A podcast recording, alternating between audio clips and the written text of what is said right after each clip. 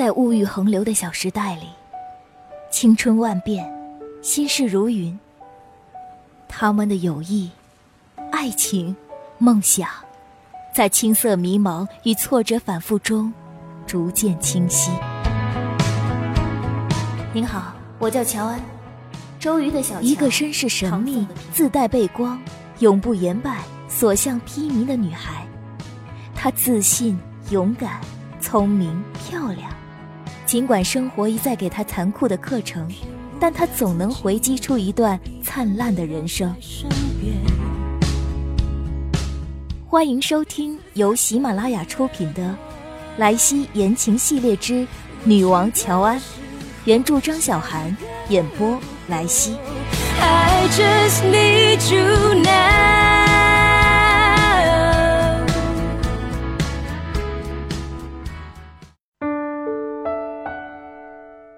也是那一天，从郊区回来，我和齐飞饿得要死，去火锅店胡乱吃了一堆。吃的时候谁也没说话，不停把牛羊肉往嘴里塞。那架势像是我们开了一个吃肉 PK。我们不让自己的嘴停下，一停下，沉默就显得诡异。可是谁都不知道应该说点什么。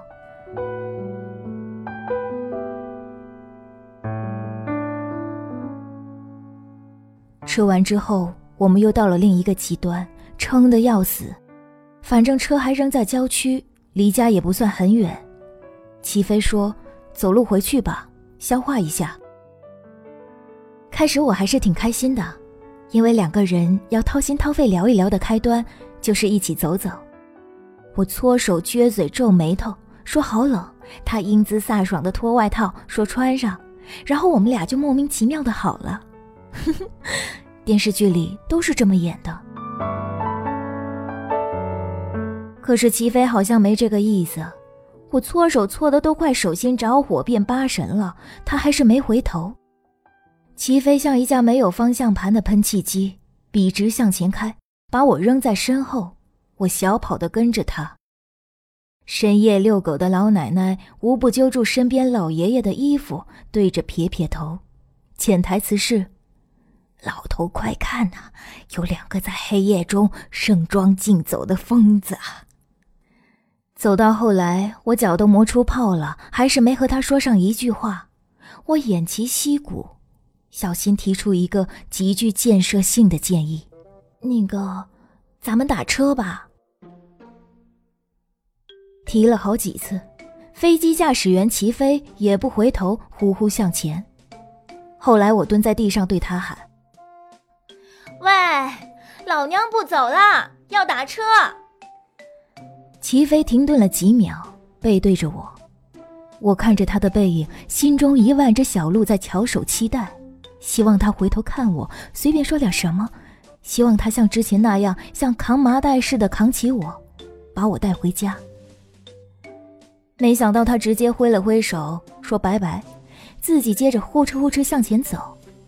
不等我站起来，风一样的男子已经消失在风中了。我还蹲在那里，心里的一万只小鹿沮丧地跑开。最可悲的是，当我想骄傲地伸出手拦下一辆车时，发现自己身上一分钱都没有。我打电话给齐飞，已经是无法接通的状态，乔安也是。于是我只能像中弹的烈士，咬紧牙关，一瘸一拐地走回党的营地。那天晚上，乔安没有回家，我也一夜没睡。这个晚上实在发生了太多事情，比我愤怒吃下的所有牛羊肉、生菜、萝卜、蘑菇、虾滑还要多。不知道要消化多久才能变成一坨随着大江东去的大便。我一个人坐在电视机前，拿着游戏机使劲打和齐飞上次没打过去的那一关。麻木的操纵手柄，前进、后退、匍匐、跳跃、中弹，等待回血，从头来过。一遍又一遍，看着光慢慢从窗帘里渗进来，也不知道现在是几点了。中间我几次想去敲齐飞的门，可是敲开门之后，又能说点什么？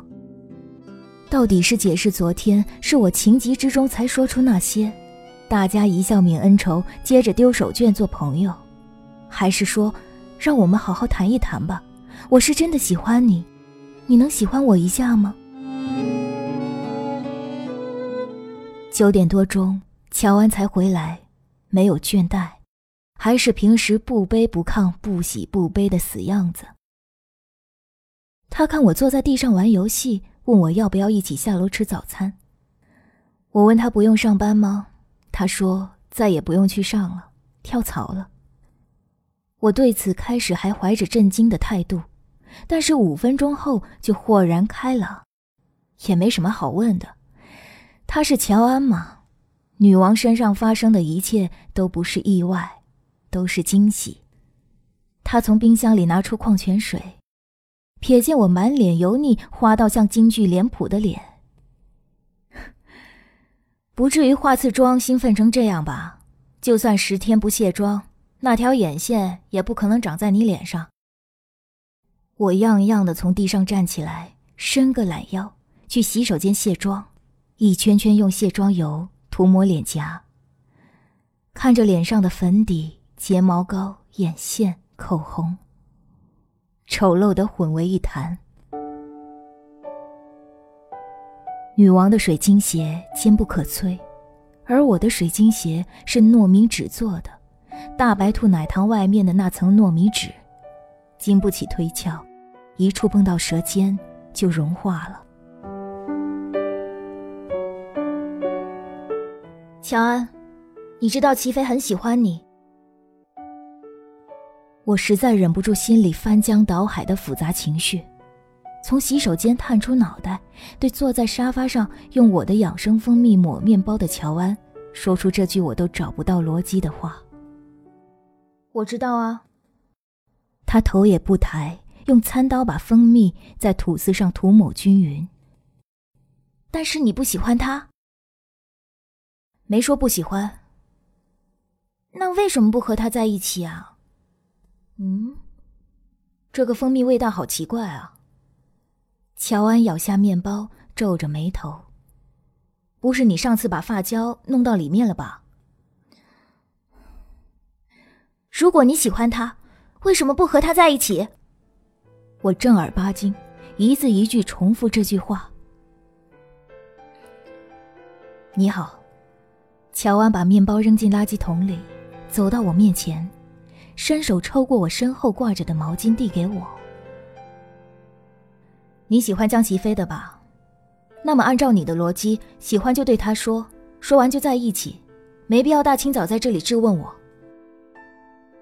乔安说完，伸着懒腰，转身回到房间。我拿着毛巾，怔怔立在原地。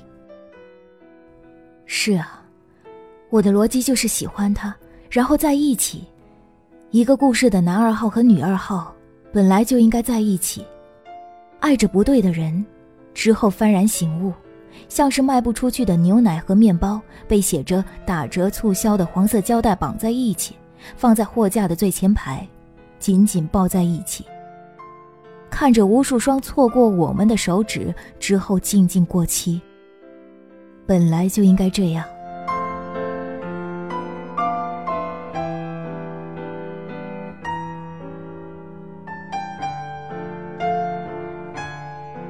我扯掉毛巾，打开门往楼上跑。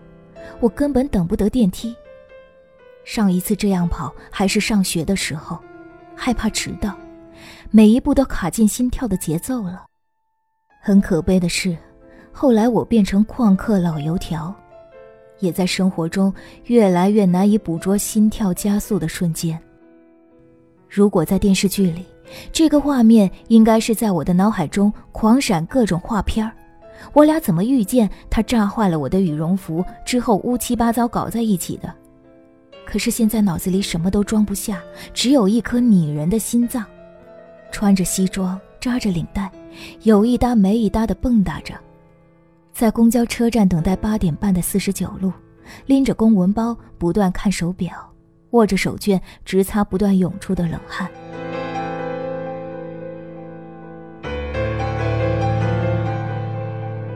我使劲砸齐飞的家门，大声喊他的名字，像小时候喊楼上的小男生一起下楼玩，用尽全部力气喊，让他的名字在整栋楼里荡气回肠，让江齐飞的名字在我的脑袋里荡气回肠。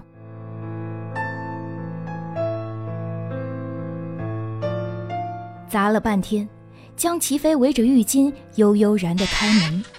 抢在我脱口而出的喜欢之前开口：“喂，你好，昨天折腾了一晚上，你不困吗？”他一脸被吵醒的焦躁。“不困啊。”我回答他，声音特别大，像是给自己壮胆。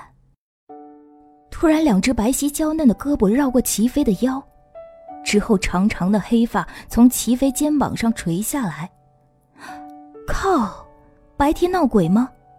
我揉了揉眼睛，一个尖尖下巴的女孩从他的肩膀上抬头，身上晃着齐飞的衬衫，吻着齐飞的脖子，眼睛笑笑的看着我。你好呀。啊！我瞪大眼睛，对这一幕猝不及防。Hello，他伸出手来，微笑昭示着友好。我心里骂了一万遍：“齐飞这速度也太他妈快了吧！我们吃火锅的时候都快十二点了，短短几个小时去哪找了个小妞啊？还有这妞，你丫不就一个一夜情的小妞吗？有必要跟个女主人似的跟我装亲切吗？”可能我这份内心活动十分鲜明的表现在脸上。齐飞看我一直没动作，跟身后女生说了句。他就叫你好，倪萍的倪，好坏的好，好好笑哦。女生捶着齐飞肩膀，发出细碎的笑声，像是所有台湾电影里看得电视机前女孩们想乱箭射死的假清新。既然都起床了，就一起去吃早饭吧。乔安的声音在我身后出现，齐飞的表情变得警觉，并凝固了这种警觉。下意识把女孩的手从身上抽开，生硬机械，之后眼神回避，和我一样，变成一尊石像。好哎！女孩高兴的转身去换衣服，乔安笑着跟齐飞说：“这个女孩挺好看的。”谁也不知道，其实我们的石膏身体里埋了一颗会跳动的心脏。因为颤抖的太厉害了，身体都开始出现裂缝。单恋本身就是一件足够卑微的事了吧？卑微到齐飞回到了从前的生活，失落到在迷幻的音乐和灯光中，抓起一个搂住他的陌生女孩。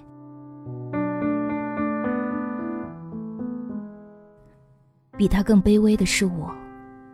我当时在想，就算是生乔安的气，他为什么不找我？我明明是一个信手拈来的利用对象，方便快捷、经济实惠，就像一家汽车旅馆。让我做一下汽车旅馆也好啊。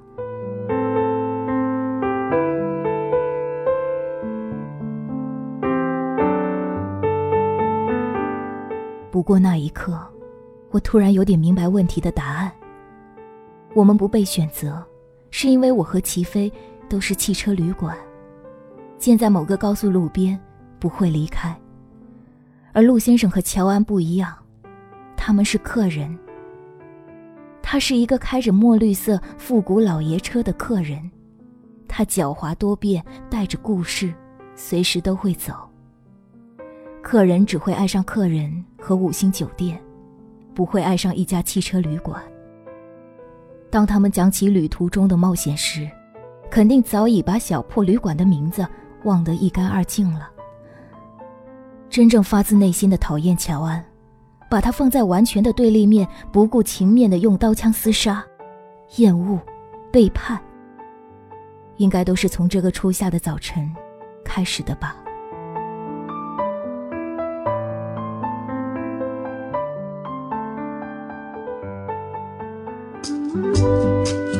您正在收听的是由喜马拉雅独家发布的女王乔安。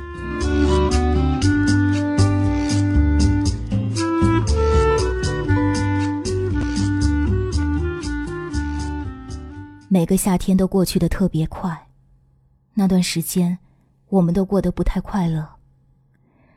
但是时间也没能好好停下来让我们梳理情绪。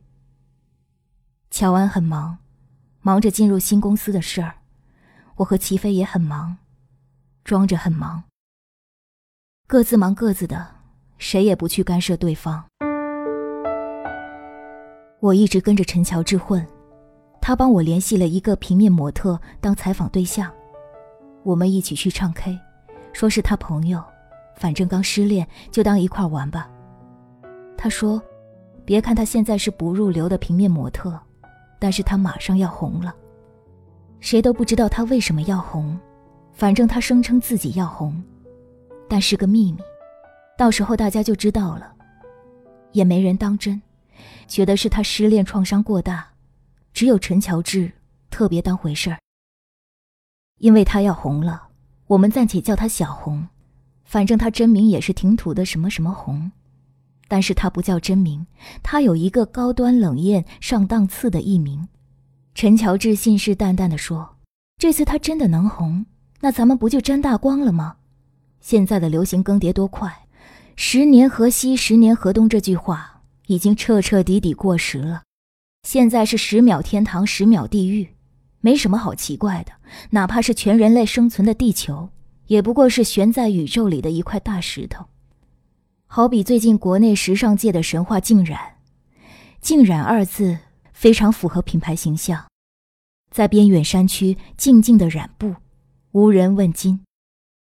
这是个默默无闻的国内服装品牌，卖的还不便宜，但是能消费的精英阶级一般都是对欧美大牌趋之若鹜，所以这个品牌沉寂多年。无论时尚圈刮多少阵国货风，也只能带来片刻的销售高峰。和那些奢侈品大牌比起来，它的高峰也顶多算个旺仔小馒头。在商场有一些专柜，搞得跟卖古玩字画似的。我每次路过时都会感慨：得多少青春期没得到发泄，多少不食人间烟火的中年妇女，才能踏入这家店？我相信好多人带着和我相同的疑问。为什么这样的牌子能卖这么多年？那些店就像是商场里的冷宫，富丽堂皇，无人问津。直到最近才真相大白，政要人物的太太穿上了这个品牌四处出访，出奇端庄大方，第一夫人范儿扑面而来。原来品牌创始人是政要夫人的好朋友，于是这个品牌一时风头无二。这件事让好多时装推手和设计师感慨自己瞎忙活了十几年。不知道多少广告公司疯抢这次新品发布的生意。几年前，陆先生的上司奥里斯的大老板，也就是菲欧娜他爹，很会用发展观看世界，接下了静染的单子。每年的新品发布都是奥里斯在做，虽然合约刚好在今年到期，但是也不会有什么意外。至少陆先生和乔安都这么觉得。不过意外还是发生了，这是后话。我们先说小红。小红当眼模当了好些年，每年攒够了钱，就去托人把身份证上的出生年月日向后改一改，再做点微整形什么的。她谈过无数段恋爱，做过无数次肮脏交易。但还是在第一次见面时，对着我用一脸纯洁说出：“我从来没喜欢过别人，真不知道爱是什么滋味。”后来也绷不住了，他还跟我不好意思地说：“没对我真诚。”可是他们这行没办法，大家都假，别人也知道他们假，不过没人戳破。这么年轻美丽的身体需要一条裤衩。他一边混世，一边等着。等待下一个机会和冤大头，签公司也就是去年的事儿。那天小红找了好些人一起喝酒，我因为需要收集素材，一晚上都开了录音笔。小红特别兴奋，酒量也好，喝吐了一波又一波，她却屹立不倒，拿着话筒感谢她那群姐妹，说是以后红了绝对不会忘了她们。姐妹们应付着说好。野魔的生活其实很艰辛，并不像大家想象的那样，凭着胸大无脑，活得轻松自如。拿大家最好奇的傍大款这点来说吧，他们的确接触大款的机会比一般女孩多，因为有专门的介绍人。但是大款也不是傻子，也不会把他们当一般女孩。之前我说过，乔安就做过这种介绍人，定期的各种游艇或者跑车俱乐部聚会或者销售会什么的，他们会集体被空投过去，扔在派对的各个角落，像是那些放在高档服装店门口的糖果。不过他们不是免费的。后来小红也喝多了，只有我清醒。因为陈乔治说我们必须坚挺一个送另一个回家，所以他喝酒，我负责扛人。小红看大家要么倒在沙发上，要么就是蹲在厕所吐，没回来，抱着唯一竖着的我，讲起好多自己的事。她说，如果不是家里特别困难的女孩，过了青春叛逆悸动期，不可能出来当野模的。以前她参加过一个局。找了好多小红女孩，几个老板一起玩，玩嗨了，让会所的服务员拿出一盆活的黄鳝，说谁能玩活进活出，谁就拿下北京内环一套房。所有女孩都傻了，但是短暂的惊吓后，真的有女孩颤颤巍巍走过去，抽出一条黄鳝。之后，第二个女孩、第三个女孩纷纷走过去，从盆里拿起黄鳝。他也不是没动过心，但始终不敢迈出步子。那天，小红眼睁睁看着其中一个姑娘拿下了那套房，也亲眼看着救护车怎么呼啸而来，把女孩们抬上车，然后他们哭着跟医生说：“就算我死，也别联系我家人，求求你们了。”他说他这辈子再也不会点黄鳝来吃，别说点。在菜单上看到都想吐。他不顾我惊呆，自己又干了一杯轩尼诗，说：“可是有什么办法呢？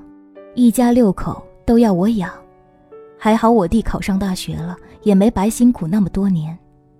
但是之后就不一样了。”说着说着，他眼泪掉下来，明明脸上还在笑。我会红的。以后就赚大钱了，说不定还能当演员，也能当歌手。那些甩掉我的男人，都会后悔的。谁没点不堪的过往？你说对吗？你看电视上那些明星，哪个没经历过那些事？说到后来，他已经语无伦次，我也不知道自己该说什么，安慰也不对，赞许也不对。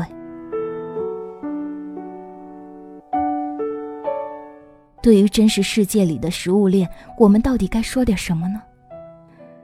拿起了当晚的第一杯酒，真心诚意的祝贺他，祝他大红大紫，红透半边天。这大概是我酒场上最真心诚意的祝福了。小红拿起话筒，对我说：“他唱歌其实真的特别好听，要我点他唱。”我说：“唱他最拿手的。”他自己晃晃悠悠去点歌台那儿忙活了半天，点了首句他自己说是他最喜欢的大款，最喜欢他唱的那首歌。他唱了一首王菲的粤语歌，叫《邮差》，内地版本叫《蝴蝶》。那时王菲还没有再次当妈，还是和谢霆锋在谈恋爱，还是那个装酷女青年。整首 MV，吃饭、走路、打保龄球，都是生活的片段。墨镜没摘下来过。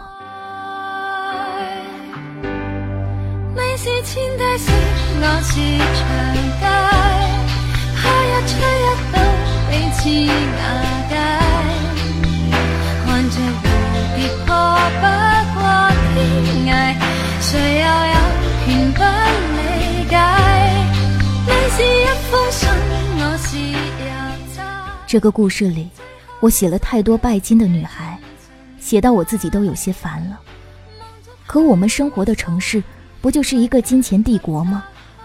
我每天看到的、接触到的，哪怕是在便利店里擦肩而过的，都是这样的女孩。除了她们，我又能写下点什么呢？遇到了这么多在食物链底层挣扎的女孩，我对小红的印象最深。她唱歌的样子，日后常常像突然弹出的广告出现在我脑子里。不仅仅是因为她唱歌最好听，还因为他显而易见的真挚灵魂。他们和乔安不一样，他们不伪装，野心显而易见，知道自己要什么，但是没有足够心机来算计。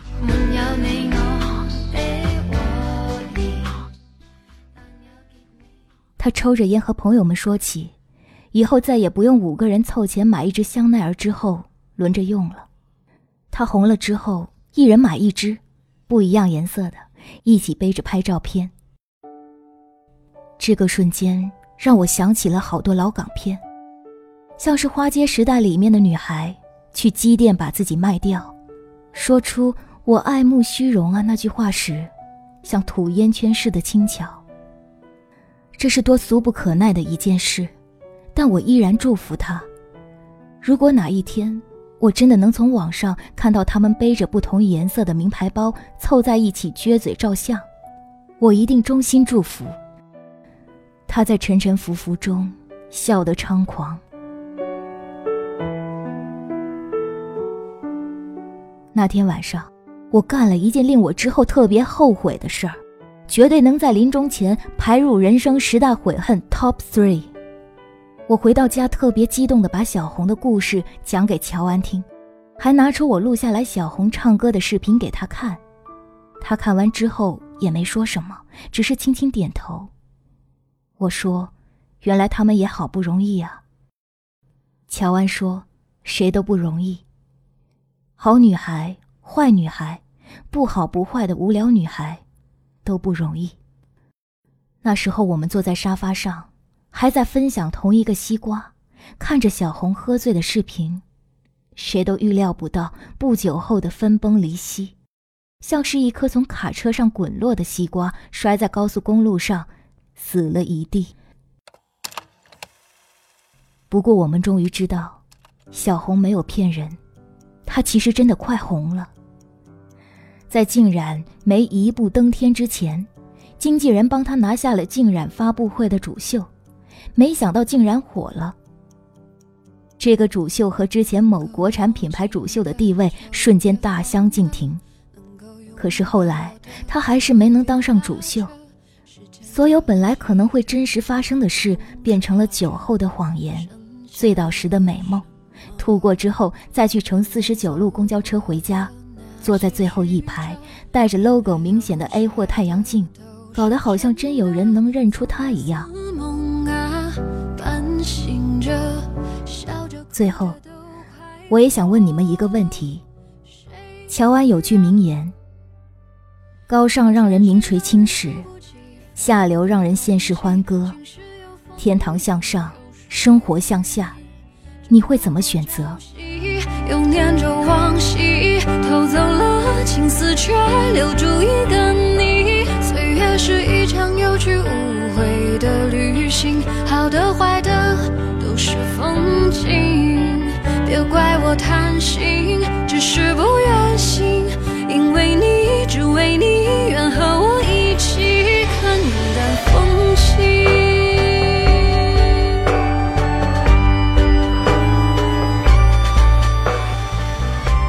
听众朋友，您刚刚收听到的是《莱西言情系列之女王乔安》，原著张小涵。本节目在喜马拉雅独家发布，微信公众账号搜索“莱西言情”也可收听哦。用念着往昔，偷走了青丝，却留住一个你。岁月是一场有去无回的旅行，好的坏的都是风景。别怪我贪心，只是不愿醒，因为你，只为你，的风景